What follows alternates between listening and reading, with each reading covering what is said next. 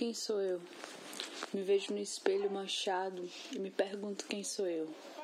O cabelo de um bagunçado elegante, que é moda no cinema, olhos profundos e impassíveis como um açude no meio do mato.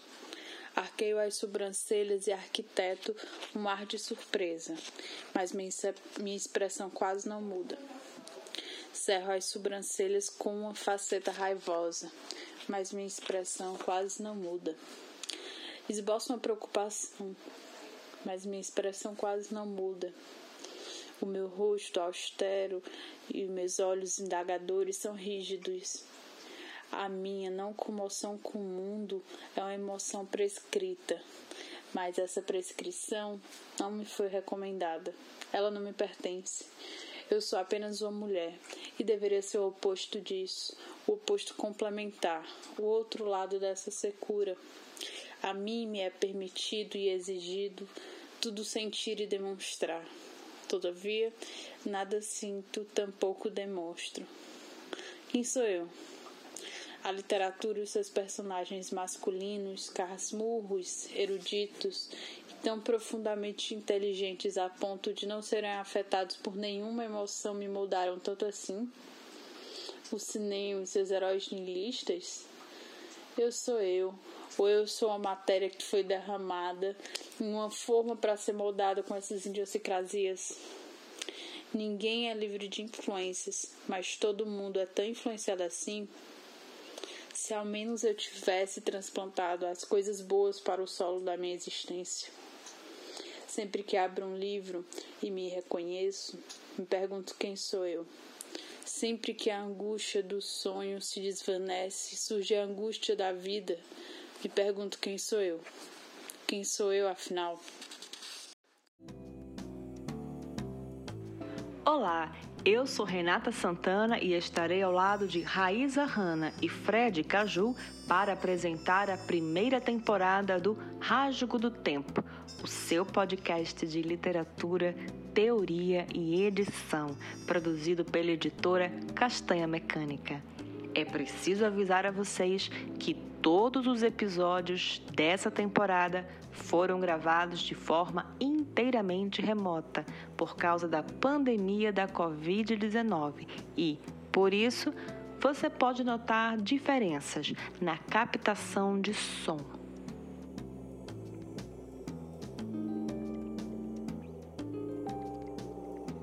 Olá, olá você que chega nesse rasgo do tempo. Hoje, no nosso programa, abordaremos o tema experimentalismos na contemporaneidade. Para tanto, Raíza Hanna chega no primeiro bloco com o prefácio, falando um pouco mais a respeito do tema e convida Iaranda Barbosa para entrar na conversa e falar mais a respeito das experimentações da literatura contemporânea e seus desdobramentos. Logo após, eu, Renata Santana, chego com o miolo, o bloco do meinho do Rasgo do Tempo, para entrevistar Sabrina Alento Mourão, autora do livro de contos O Estágio Mais Rudimentar do Fim. E para finalizar, temos Fred Caju, editor e artesão da castanha mecânica, contando as suas aventuras e desventuras na edição e artesania do livro de Sabrina, no bloco Colofão. Então, se prepare e vem com a gente.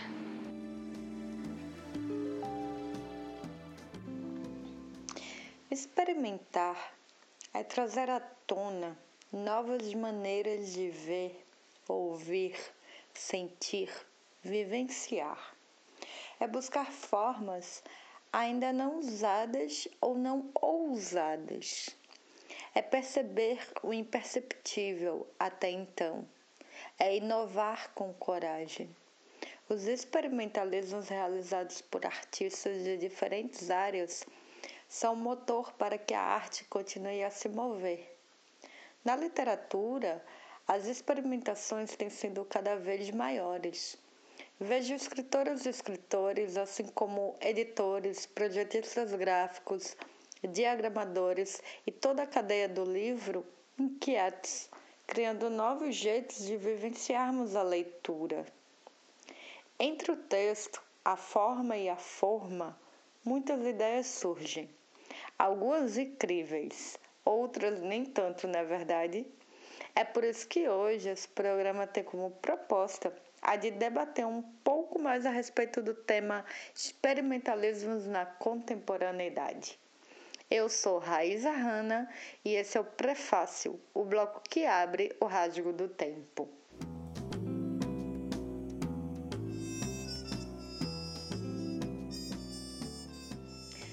Foi a partir do século XX que se deu como iniciada a famosa arte de vanguarda, ou seja, movimentos que guiavam todas as artes para uma maior busca por experimentações. Alguns desses movimentos deram origem ao cubismo, futurismo, expressionismo, surrealismo, etc, etc. No Brasil, o modernismo tem seu auge na muito conhecida Semana de Arte Moderna em 1922 onde o conceito de artistas como Oswald e Mário de Andrade, Tarsila Amaral, entre outros, era o de engolir todas essas artes de vanguarda que vinham sendo importadas da Europa e degluti-las, para que assim a modernidade no nosso país viesse com a cara do Brasil. De fato, o movimento antropofágico, iniciado um pouco mais à frente, tornava a arte ainda mais radical do que aquela pré-anunciada na Semana de Arte Moderna, com a guinada de alguns de seus membros para movimentos sociais e políticos ligados ao comunismo. Oswald de Andrade foi um desses dissidentes. Ele mesmo, inclusive, um pouquinho antes ainda, em 1927, lança seu livro de poemas chamado Primeiro Caderno de Aluno de Poesia. Nesse livro, Oswald vai à radicalidade da experimentação literária, ou seja, a raiz do texto. Em um dos seus poemas, nós lemos amor, humor. Postas as palavras uma abaixo da outra, está aí o poema. Para a loucura dos literatos conservadores, Oswald consegue mostrar nessa construção poética que o poema pode, usando de poucas palavras, nesse caso apenas duas, criar uma densidade semântica e contextual. As palavras não estão juntas apenas por causa de sua rima, mas traz toda uma subversão do entendimento social da época também para o que é o amor, ou de como o amor era representado repensando o romantismo desgastado da palavra amor dentro da literatura tradicional.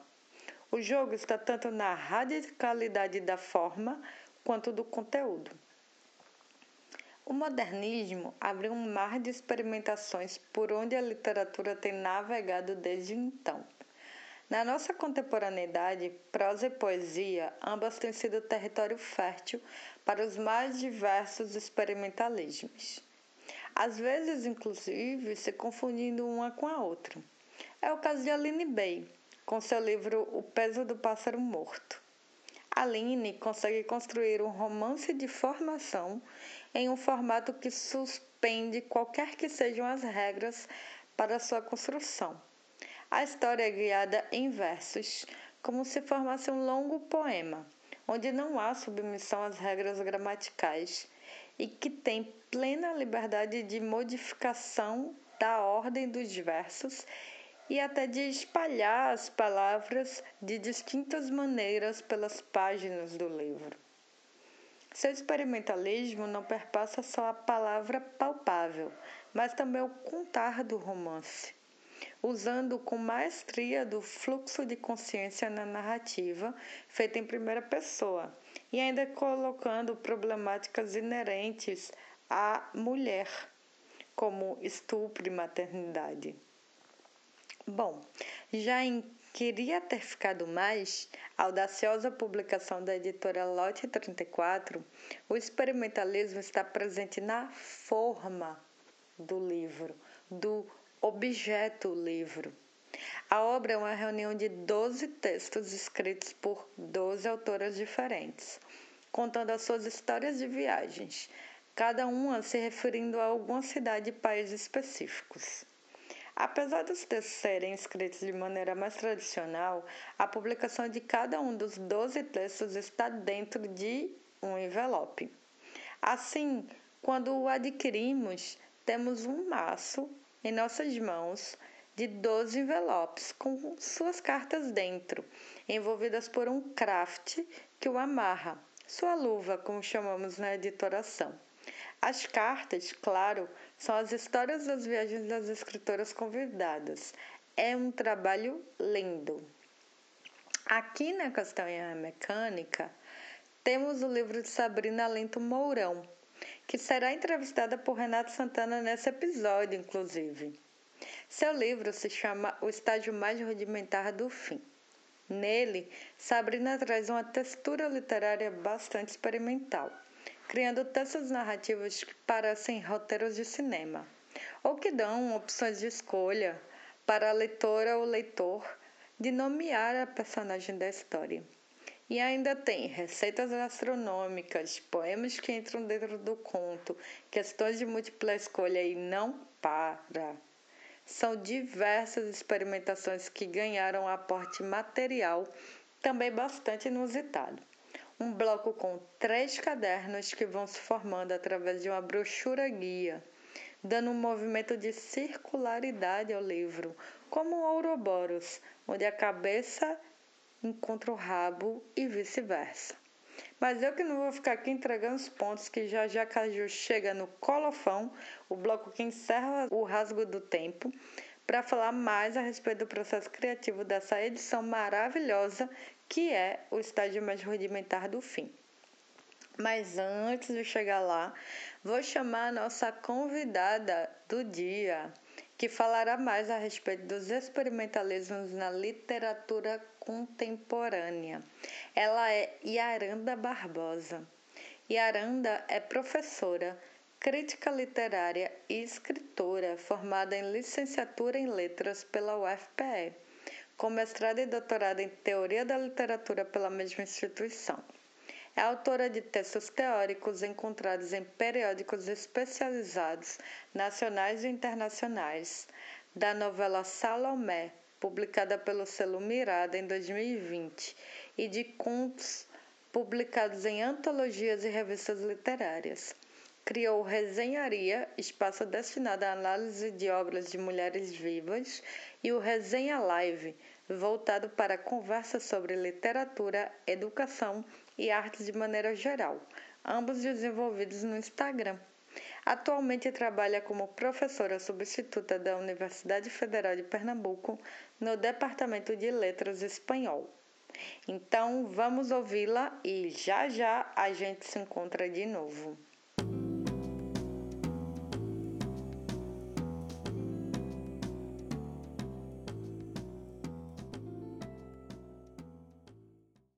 Olá, pessoas, tudo bem? Bom, hoje eu tenho uma grande missão que é falar de experimentalismos na contemporaneidade. Então, para fazer uma curta linha cronológica e não ir muito longe, eu vou tomar como ponto de partida o modernismo, mais especificamente o concretismo. Nesse sentido, é impossível não abordar a poesia concreta de Augusto de Campos. Quem é que não se lembra, não é? Na época do ensino médio, quando a gente pega o livro didático e abre na parte de modernismo e se depara com uma palavra enorme bem no meio da página: lixo. Surpresa maior é quando a gente descobre que essa palavra, na verdade, ela é um poema e está formada por uma minúscula palavra que se repete várias vezes, formando cada letrinha daquela, luxo. E aí pensamos: o lixo está dentro do luxo ou é o luxo que está dentro do lixo? Esse poema é um dos grandes exemplos da aplicação do experimentalismo, porque provoca uma experiência sensorial, mas também uma experiência social, porque nos leva à reflexão, nos leva a buscar referentes, conhecimentos empíricos e começar a fazer relações com a nossa realidade, com o cotidiano. O espectador, ele é intimado a fazer parte do processo criativo porque ele tira o leitor, o espectador, o receptor da zona de conforto. Nesse sentido, o experimentalismo faz parte do que chamamos de movimentos deslocadores. E por quê? Porque esses movimentos estabelecem relações associativas, abordam questões semânticas, exigem olhares pontuais e profundos, utilizam e exploram diversos processos fonológicos, provocam quebra da ordem sintática, ruptura com padrões canônicos do imaginário e exploração de diferentes culturas. Há outras características também do experimentalismo, mas de momento vamos ficar apenas nessas. Na contemporaneidade, há um movimento muito próximo de nós e que é extremamente experimental, que é o movimento Mangue Beat.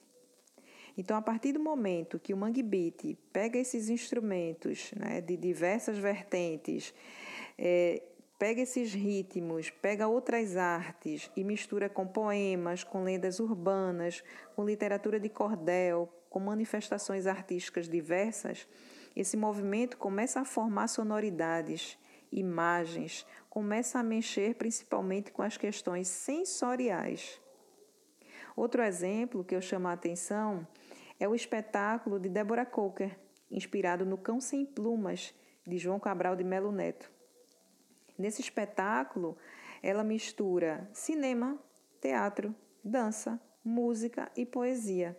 E há uma simbiose que movimenta o constante deslocamento do palco para o filme, que é exibido ao fundo em um telão, e simultaneamente a música e a poesia são executadas, realizando o que poderíamos considerar de um movimento em 3D.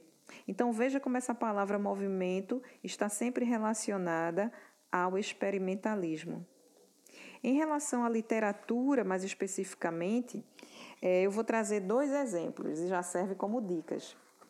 Um exemplo é a poesia Violência de Marcos de Andrade Filho, e diz o seguinte: Violência de violinos, vilipêndio de palavra-imagens, pancadas canoras de fazer perfumes, agonia gritante de vagalumes, estupros de significados, bomba lacrimogênia de palavra-olor, tapas de música ao pé do ouvido, soco de beleza na boca do estômago, balas perdidas de paixão, torpedo suicida de emoção. Kamikazes de raicais, bombas atômicas de rosa e rosa, câmaras de gases de sonetos, toques de recolher de passarinhos, campos de concentração de meninos sinfônicos, sequestro relâmpago do eu exposto, dor ficcional da dor empírica, a violência que vale a pena, a bofetada lírica. Então aqui a gente consegue perceber, primeiramente, muita intertextualidade, muita interdiscursividade, sonoridade, criação de imagens, novas estruturas semânticas, não é, nesses arranjos que esse poeta traz, e esses arranjos unem e fomentam exatamente o que essa violência traz: desordem e caos.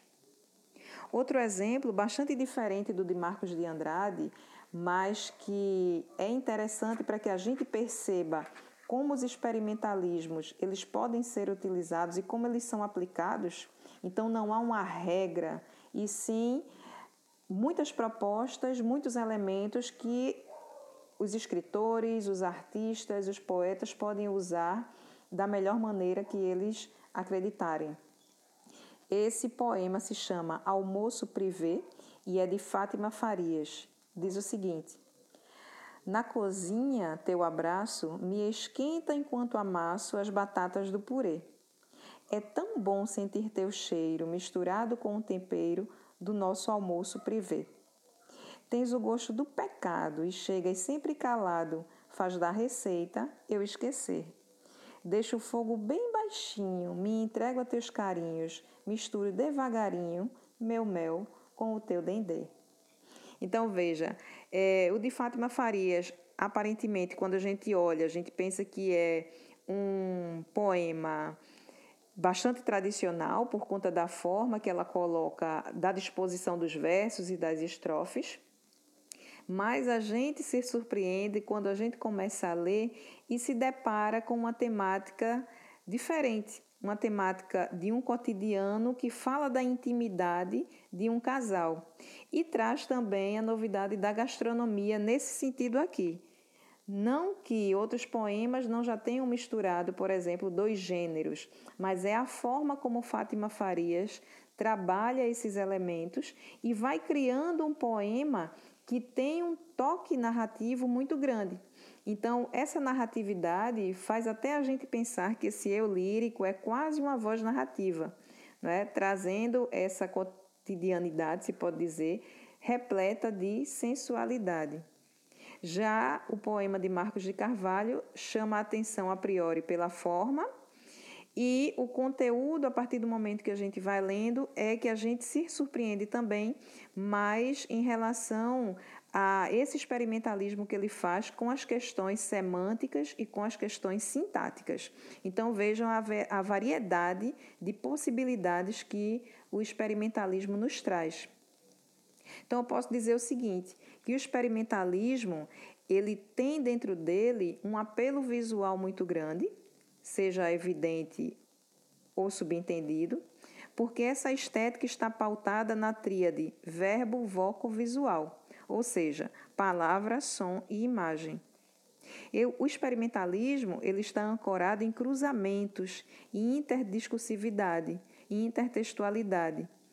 E quando está no campo da literatura, como diria Heimann, busca prover voz a um mecanismo que, por definição, é mudo.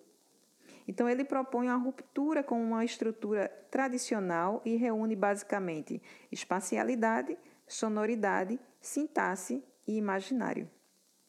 E aí, eu gostaria de finalizar com mais três dicas, certo? Duas dicas no campo da poesia e uma dica no campo da prosa, onde esses, esses artistas trabalham esse experimentalismo.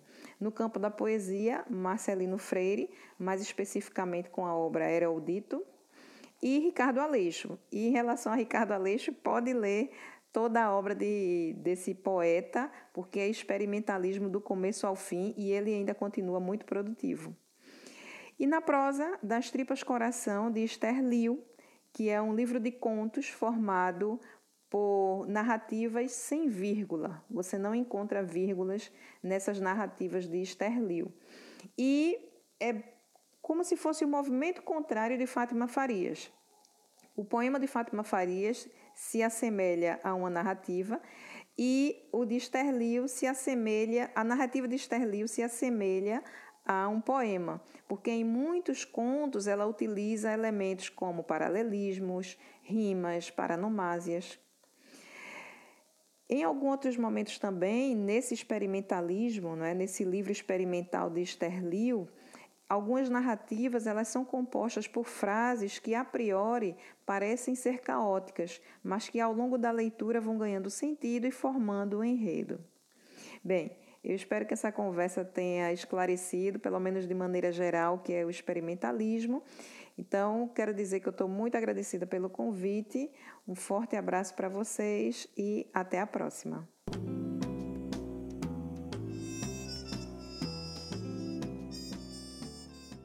É isso aí, gente. Essa foi Yaranda. É, acho que Aranda trouxe muito bem quando fala mais a respeito do concretismo, né, que eu acho que é um dos movimentos literários brasileiros que mais experimentou, principalmente com a forma das palavras, das frases, com a espacialização da página também. E bom, é, termino por aqui, mas o programa ainda não acabou, só acabou esse meu bloquinho. E agora eu deixo vocês com Renata Santana em seu bloco Miolo. Hoje ela estará entrevistando Sabrina Lento Mourão, a autora do Estágio Mais Rudimentar do Fim. Então, muito obrigada pela presença e até a próxima. Olá! O podcast Rasgo do Tempo recebe hoje Sabrina Alento Mourão. Ela que é editora e autora dos livros de contos Em Vivo, publicado pela Livrinho de Papel Finíssimo em 2017, e do livro de poesia Ponto Crítico da Noite, lançado pela editora Micélio em 2020. além de O Estágio Mais Rudimentar do Fim, publicado pela editora Castanha Mecânica em 2020.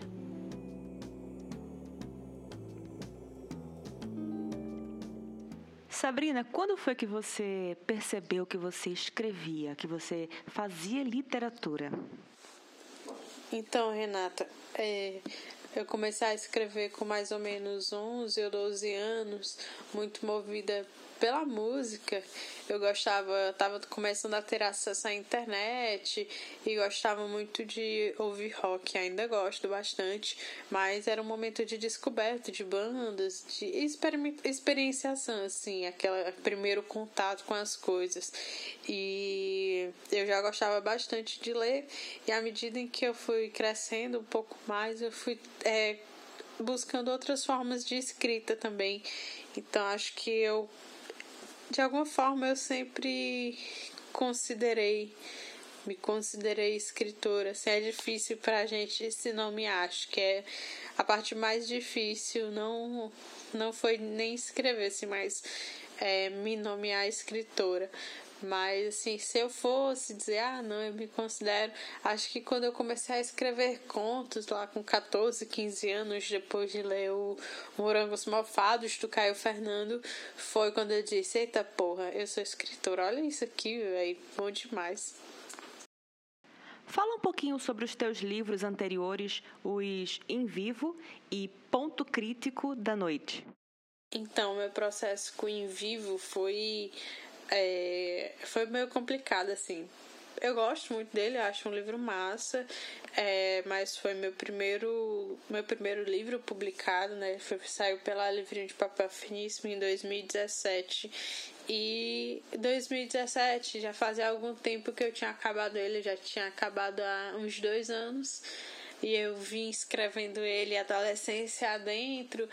E assim, quando chegou no momento da publicação, eu já eu estava muito familiarizada com aquele texto e eu, eu já tinha mudado muito o texto, é, a minha forma de ver as coisas, até o meu processo de escrita, mas eu gosto dele, eu acredito que ele é um livro bacana, que tem bastante potencial. São 24 contos, se eu não me engano. E eu gosto muito da, da proposta dele, que é bem experimental, é, acho que eu pesei um pouco a mão em relação a isso, a esses experimentalismos. Acredito que isso seja em si a coisa que eu mais mudaria nele hoje. Eu faria um texto mais enxuto, mas eu gosto dele. Ah, é, inclusive é uma das coisas que mais dificultou minha relação com ele foi porque ele tinha é, é um, ele era muito piauiense de um jeito estranho. Ele era, eu acho ele muito juvenil. Eu acho um texto um pouco juvenil, mas eu gosto dele, eu gosto da edição, a edição é lindíssima, né? Sabrina que fez a capa, o projeto gráfico, é uma coisa primorosa, muito boa. E o ponto crítico da noite saiu em formatinho PDF. É o meu primeiro livro de poesia. É, eu não escrevo assim depois daquele primeiro momento, né, em que eu escrevia poesia é, baseada ou inspirada por composições musicais. Depois que eu comecei a escrever contos e superei isso, é, eu passei muitos anos, muitos, muitos anos sem escrever poesia. E há uns três anos, mais ou menos, eu comecei a tentar é, ressignificar a poesia para mim. Inclusive, comecei a ler mais poesia porque não faz sentido, eu não acho que faça tanto sentido para mim é, fazer uma coisa aleatoriamente. Eu não acredito que eu consigo fazer uma coisa sem referência. Tipo, eu não, não entendo como uma pessoa consegue escrever um romance sem escrever, sem ler romances. Não, claro, tudo é técnica. Mas ter um embasamento, algum tipo de embasamento, sabe? Eu gosto muito do Ponto Crítico da Noite. É um livro recente, né? meu, eu acho que eu me identifico com o texto dele. Ele é dividido em duas partes que é a primeira parte, é uma parte mais afetiva, que trata sobre esses afetos ou desafetos, né? É, tem uns poemas, uma série de poemas lá, eu acho ele bem dinâmico, eu gosto bastante dele. E a segunda parte é uma parte mais política, que trata sobre temas como estupro ou é, a mulher no mercado literário, esse tipo de coisa. Eu gosto muito desses livros, acredito que os dois são, são leituras bacanas e rápidas e bem agradáveis. Eu recomendo. E o processo de escrita de o estágio mais rudimentar do fim? O processo de escrita do estágio mais rudimentar do fim é, acredito que, assim, no momento em que eu estava finalizando em vivo, como eu já não me identificava com aquele texto, já estava cansada de revisar, eu já estava, inclusive, é, tentando escrever com uma proposta diferente da que era no em vivo. É, enquanto no em vivo eu praticamente experimentei, pesei muito a mão na experimentação em todos os contos, eu fiquei tipo, meu Deus, eu, pra que isso, velho? Eu posso fazer uma coisa mais enxuta e abusar da experimentação de outra forma. Então, no caso, eu fi, eu decidi, eu quero que cada conto tenha uma estética diferente. Esses contos vão ser movidos pela estética. E aí foi a partir disso que surgiram esses contos. Então, tipo, é, às vezes não, na verdade, não existia necessário uma, necessariamente uma ordem é, que eu que eu escrevia os contos. Então, tipo, às vezes eu ficava pensando em uma forma, aquela forma me interessava e eu tentava pensar em um, um tema, em um texto que se encaixasse naquela forma. E o contrário também, né? Eu escrevia um texto, eu pensava num projeto inicial, um tema para o texto, e eu penso que eu quero o que causaria mais impacto na leitura daquele texto, o que faria com que o leitor se sentisse mais preso, que causasse uma imersão no leitor. E aí que foi baseado nisso que eu escrevi o estágio mais rudimentar do fim. Que eu também gosto muito, eu me identifico muito com o texto. É, eu acho que eu é bem mais sucinto e é uma leitura bacana no sentido de eu gosto de, dessa objetividade dele. Ele não se arrasta tanto, ele não se detém tanto em coisas irrelevantes ou em pequenos detalhes e adjetivações quanto o em vivo.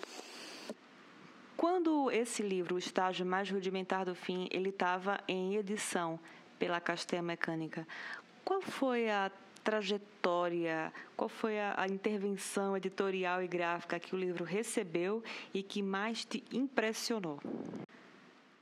À medida em que eu vou escrevendo um livro, eu já vou deixando ele preparado para ser editado e publicado. Isso é uma escolha que eu faço. Claro, não sou super editora diagramadora, faço do jeito que eu sei, no Word, agora no Docs, né? Eu uso Docs, é, porque eu já me lasquei demais com o Word. E então quando eu mandei o projeto pro Caju, ele já estava em um formato assim, por mim, tava lindo, igual a minha cara.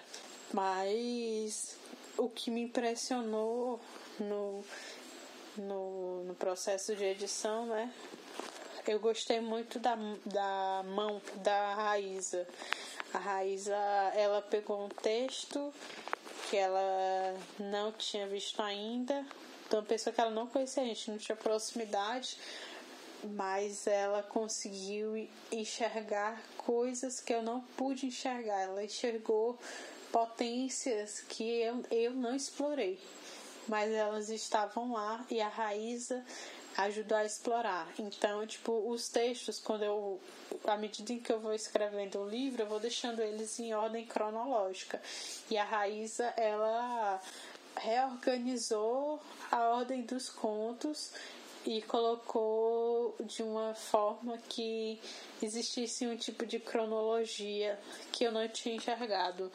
Ela conseguiu fazer essa amarração entre cada coisa.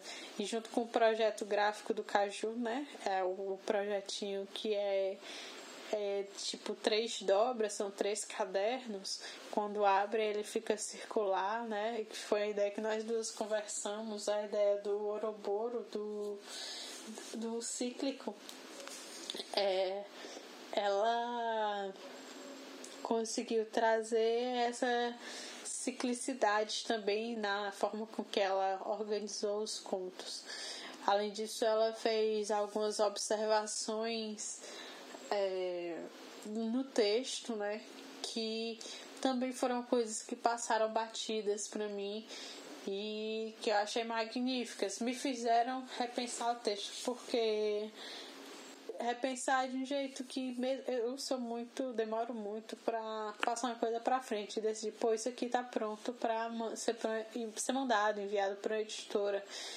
E eu fico revisando aquilo incansavelmente. Mas ela viu coisas que, ah, você deixou passar isso, não era bem um, você deixou passar isso, mas isso pode melhorar de um jeito. No processo da escrita, a gente vai relendo aquilo e vai cansando do texto. Eu, é, eu acho que isso é quase inevitável. E eu realmente fiquei maravilhado com o trabalho da Raíza. E eu acho que o trabalho do Caju ele é inquestionável, assim. Quando eu olhei o, a capa, quando eu olhei o projeto gráfico que ele tinha feito, a ideia toda da artesania, eu achei foda. Tava, o livro ficou lindo e tipo é como se o livro em si já fosse o, o acho que são 13 a 14 contos o livro em si é o 15 conto, é o que fecha assim com chave de ouro. Ou que começa, né? Já que é cíclico, não existe necessariamente um fim ou começo. É, é, foi, eu gostei muito de tudo. Conta um pouco da recepção desse livro, das trocas que você já teve com os leitores. Então, a recepção do livro foi excelente. Ganhei um jabuti, estou aí no oceano, ganhei vários dinheiros. Conversa, brincadeira. Mas, assim, é, foi, eu tive bastante resposta positiva. Uma das coisas que as pessoas mencionavam, assim, primeiramente, era, poxa, que, lindo, que livro lindo, que que coisa interessante. E elas ficaram bem surpresas assim com a proposta do livro enquanto objeto, né? Porque provavelmente as pessoas também acostumadas com aquele livro de editoras grandes, aquela coisa mais comercial, um, formato convencional. E a pessoa se depara logo assim de primeira com aquele projeto diferentão.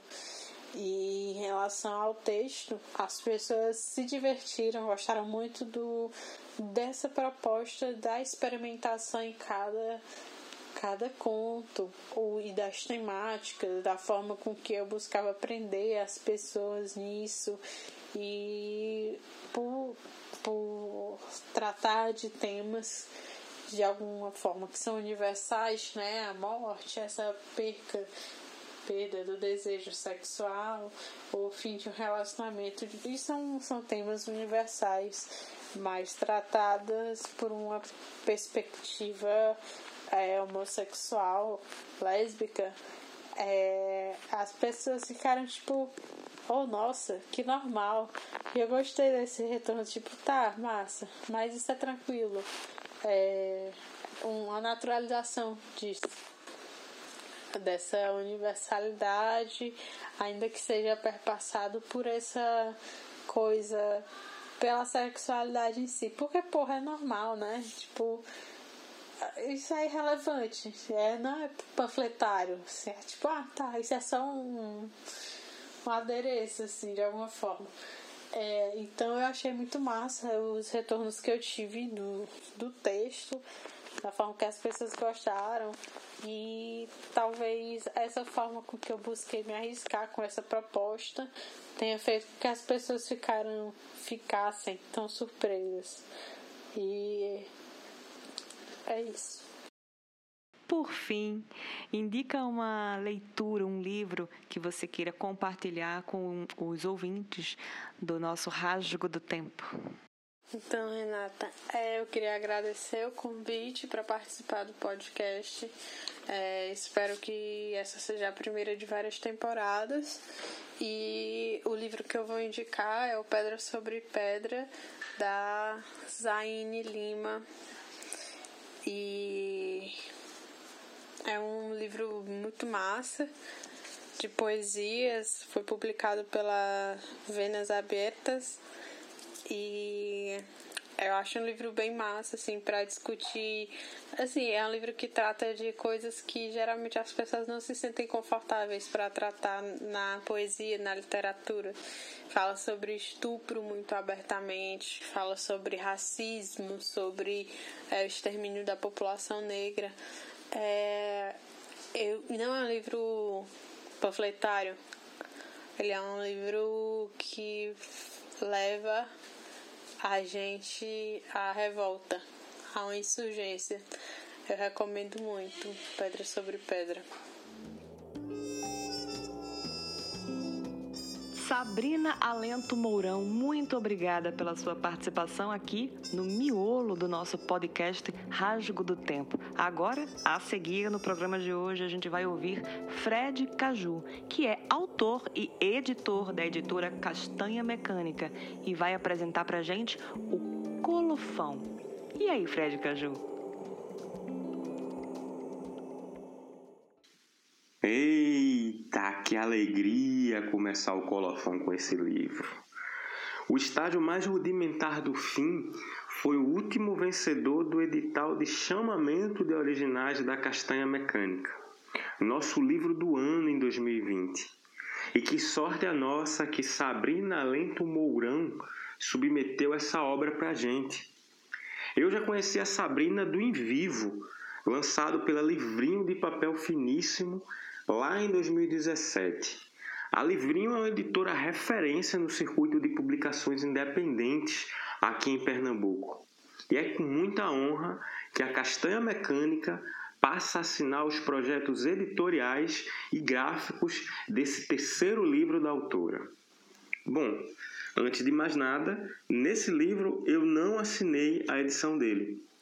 A Raíza Hanna, que ficou à frente do trabalho textual com edição, copydesk e revisão.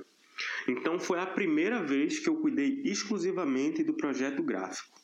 Mas de forma alguma o trabalho foi separado dos conceitos editoriais elaborados por Rai, nem desvinculado do original submetido por Sabrina.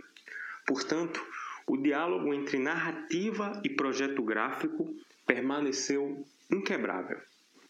Uma das primeiras coisas que Rai notou foi uma circularidade entre os contos de o um estágio mais rudimentar do fim, e isso me fez criar uma nota mental a respeito. Depois tivemos uma questão técnica envolvendo a quantidade de páginas do livro. Falei para Sabrina que o livro tenderia ou para ir para uma encadernação de capa dura, que a tornaria mais cara, ou deveríamos apostar num conceito mais experimental para a brochura? Sabrina deu preferência a tentar deixar o preço mais acessível possível, ou seja, ganhei passe livre para fazer as minhas ousadias.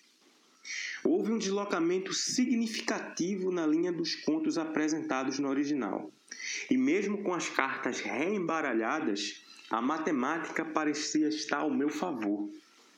O conto que dá nome ao livro, O Estágio Mais Rudimentar do Fim, é um conto longo e ocupa uma boa quantidade de páginas. Então, ao invés disso ser um fator difícil para uma encadernação artesanal, usei isso como um guia. Esse conto sozinho equivale a mais ou menos um terço do livro. E minha ideia era fazer um caderno apenas com ele, depois que Rai me mostrou o Ouroboros que o rearranjo dos contos formaria, eu não tive dúvida. Para quem está com o livro em mãos, sabe que a estrutura circular da edição faz com que dois cadernos fiquem de um lado da grande capa do livro. E o último, o que contém o conto O Estágio Mais Rudimentar do Fim, ocupe o outro lado. Esse daí foi o livro que menos deu para reproduzir a experiência sensorial em sua versão online. Fique todo mundo avisado que o acervo da Castanha Mecânica está disponível para leitura gratuita e integral no Linktree da editora. E saibam também que eu não vou cansar de avisar sobre isso durante toda essa primeira temporada do Rasgo do Tempo. Afinal, edição em código aberto é a base do nosso trabalho.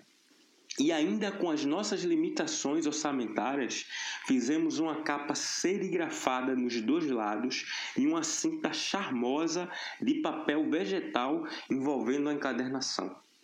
Ou seja, os experimentalismos de Sabrina Lento Mourão nos seus contos foi o que nos fizeram experimentar também no conceito gráfico desse livro. Se esse programa fosse uma missa, era hora da gente dizer o quê? Amém! Isso mesmo, estamos encerrando agora nosso primeiro episódio do Rádio do Tempo. E o que é que você pode fazer agora? Dá uma procurada nas referências citadas, compartilhar nas suas redes, elogiar a gente ou colocar nosso nome na boca do sapo. Muito obrigado aqui pela audiência. Até o próximo programa, onde a gente vai falar sobre literatura e intersemiose, focando na música. Valeu e até!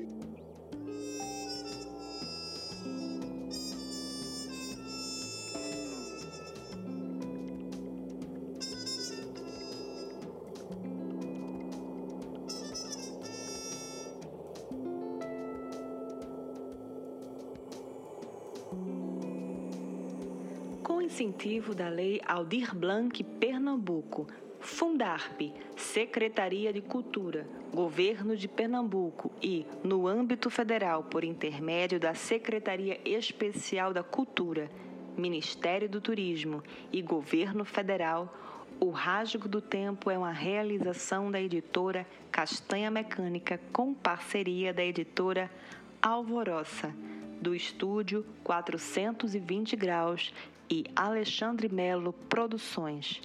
Tem apresentação e roteiro de Fred Caju, Raíza Hanna e Renata Santana. Curadoria de Fred Caju e Raíza Hanna. Captação, edição e trilha sonora por Alexandre HN e produção de Alexandre Melo. Todos os episódios desse podcast foram gravados em março de 2021.